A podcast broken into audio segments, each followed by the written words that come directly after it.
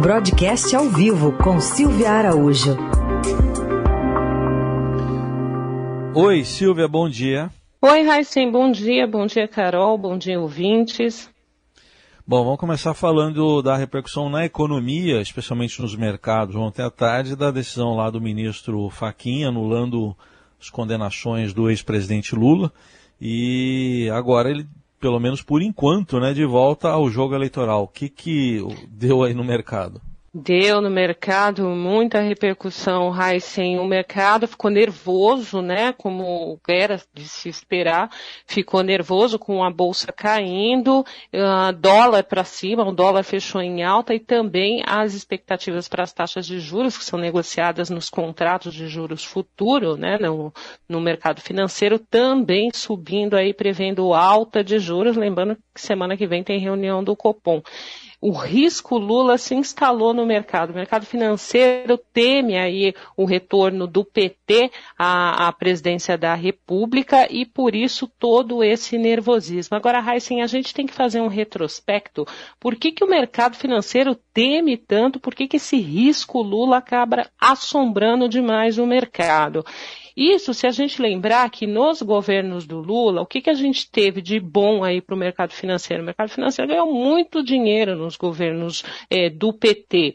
O, o, o, governo do PT levou o Brasil ao grau de investimento, que é aquele seleto grupo de países bons pagadores. Nós tivemos Investment Grade, que é esse selo que é dado para esses países, por todas as agências de classificação de risco é, mundiais, pela Moody's, pela Fitch, pela S&P. Então foi um momento em que o Brasil ali gozou de, de um privilégio, vamos dizer assim, em relação a, a ser um bom pagador aos olhos dos investidores estrangeiros. Nós tivemos muito investimento externo aqui no Brasil, investimento, é, é, o investidor estrangeiro olhava o país com bons olhos. Foi também nesse esses governos é, petistas, aonde foi zerada é, a dívida externa brasileira, nós passamos de devedores a credores é, do, dos organismos internacionais para ajudar outros países. Mas aí veio toda a confusão ao longo do governo da ex-presidente Dilma Rousseff.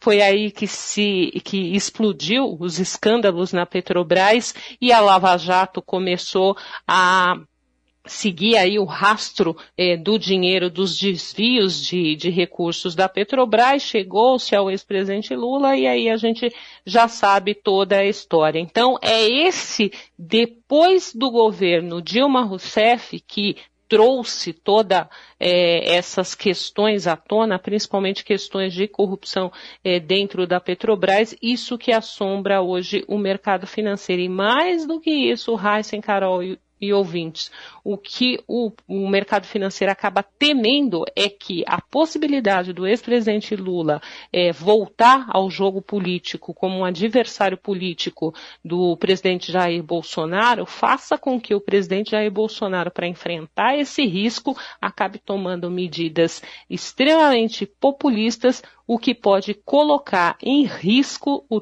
teto de gastos e acabar prejudicando ainda mais as finanças do país, que já não são essas coisas, né, Raíssa e Carol? O, o, Silvia, outra questão que está posta para hoje, especialmente, até a, a, gente conversou aqui com o líder do governo, Ricardo Barros, que falou sobre a tramitação da PEC emergencial. Ele disse que tem uma reunião de líderes agora de manhã para se tentar avançar nas discussões, especialmente sobre alguns pleitos, assim, algumas eh, categorias como policiais, auditores da Receita, que estão atuando para que o texto da PEC emergencial libere a possibilidade de progressão de promoção de servidores públicos, mesmo em situações de crise. E quer colocar isso em votação já amanhã em dois turnos na Câmara. É, mas o presidente Bolsonaro parece que também está lutando contra essa PEC, ou, ou quer desidratar mais ela do que deveria? Como é que é?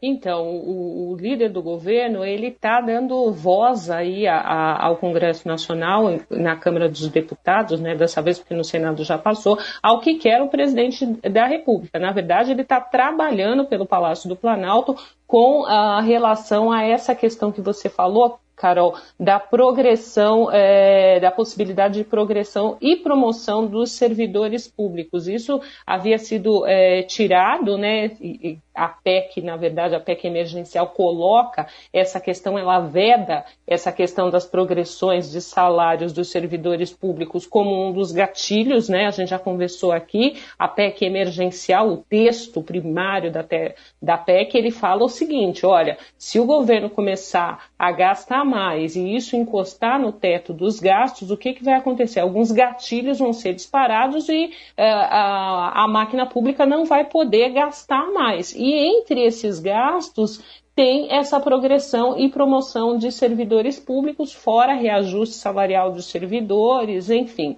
Está se trabalhando nesse momento em nome do Palácio do Planalto, conforme apurou aí os repórteres Daniel Vetterman e Camila Turtelli, de Brasília, que cobrem é, o Congresso Nacional, que o próprio presidente Bolsonaro teria dado essa missão ao líder do, do governo, né, ao, ao Ricardo Barros, para trabalhar é, essa questão, o que seria é, desidratar ainda mais essa PEC. Por outro lado, os parlamentares também estão sofrendo uma pressão danada de tudo quanto é setor para tentar estender o alcance do auxílio emergencial, que nesse momento que se discute no Ministério da Economia são quatro parcelas e não vai atingir toda aquela população que recebeu o benefício no ano passado.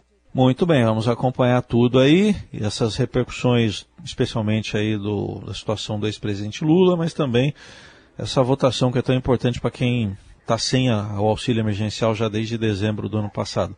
Silvia Araújo volta na quinta, que é o Jornal Dourado, para falar mais de economia. Obrigado, Silvia. Até lá, gente.